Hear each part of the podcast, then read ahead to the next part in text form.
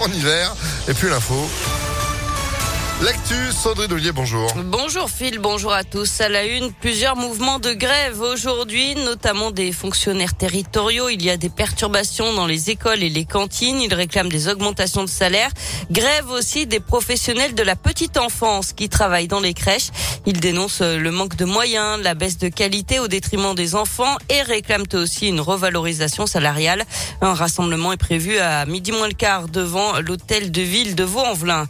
Le maire de Tizy-les-Bourgs, visé par une enquête, Martin Sauton, aurait participé à des soirées avec des mineurs d'un foyer pour enfants de Saint-Jean-la-Bussière. Et sur le progrès, il y aurait ensuite eu des signalements. Il a été passé en garde à vue puis relâché. L'enquête a été confiée à la brigade de Villefranche. Même euh, positif au Covid, vous pourrez aller voter. C'est ce qu'a annoncé le gouvernement. Protocole sanitaire très allégé, sans passe, sans jauge et sans masque obligatoire, même s'il est recommandé. Le premier tour de l'élection présidentielle, je vous le rappelle, ce sera le 10 avril. Le Sénégal, la Réunion ou encore Chypre, neuf nouvelles destinations sont à découvrir cet été au départ de l'aéroport de Lyon-Saint-Exupéry. Après deux années marquées par la crise sanitaire et des avions longtemps euh, cloués au sol, euh, le trafic aérien a repris et s'accélère. L'objectif de l'aéroport lyonnais, c'est d'atteindre entre 7 et 9 millions de passagers en 2022, encore loin des 11 millions d'avant-crise, mais deux fois plus que l'année dernière. Quant aux conséquences de la guerre en Ukraine, le président de Lyon Aéroport se veut rassurant.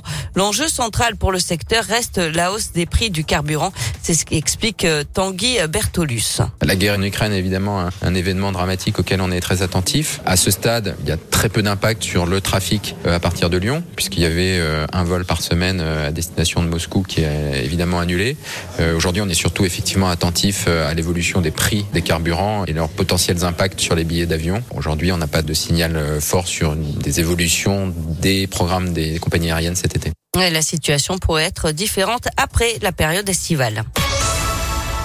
On passe au sport avec du foot, quart de finale retour de la Ligue des champions féminines. Les Lyonnaises tenteront de renverser la vapeur ce soir face à la Juventus Turin. Elles avaient été battues 2 euh, buts à 1 à l'aller.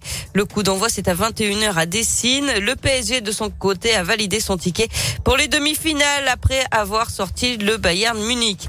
Du basket avec de l'Euroleague et qui joue en Israël ce soir sur le parquet du Maccabi Tel Aviv. C'est à 20h05. Enfin, la fin d'une légende du. On a appris hier que Bruce Willis mettait un terme à sa carrière. L'acteur américain de 67 ans souffrirait de problèmes de santé, l'aphasie qui impacte ses capacités cognitives et provoque notamment des troubles du langage. C'est son ex-femme, l'actrice Demi Moore, qui l'a annoncé. Euh, Bruce Willis, euh, qui a notamment bâti euh, ses succès grâce au cinquième élément ou encore à Armageddon. Ah bah, vous l'avez pas vu Armageddon? Bah si, bien sûr. Bah, bien sûr, à la fin, tout le monde pleure. ah, j'ai pas dit la fin. Hein.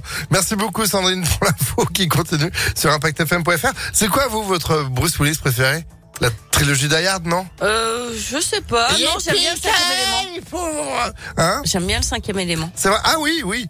Les loups multipassent. voilà. Bon, bah parfait. Bah à l'occasion de se refaire les films, pourquoi pas ce week-end? Le temps s'y prête, voilà la météo. Météolion.net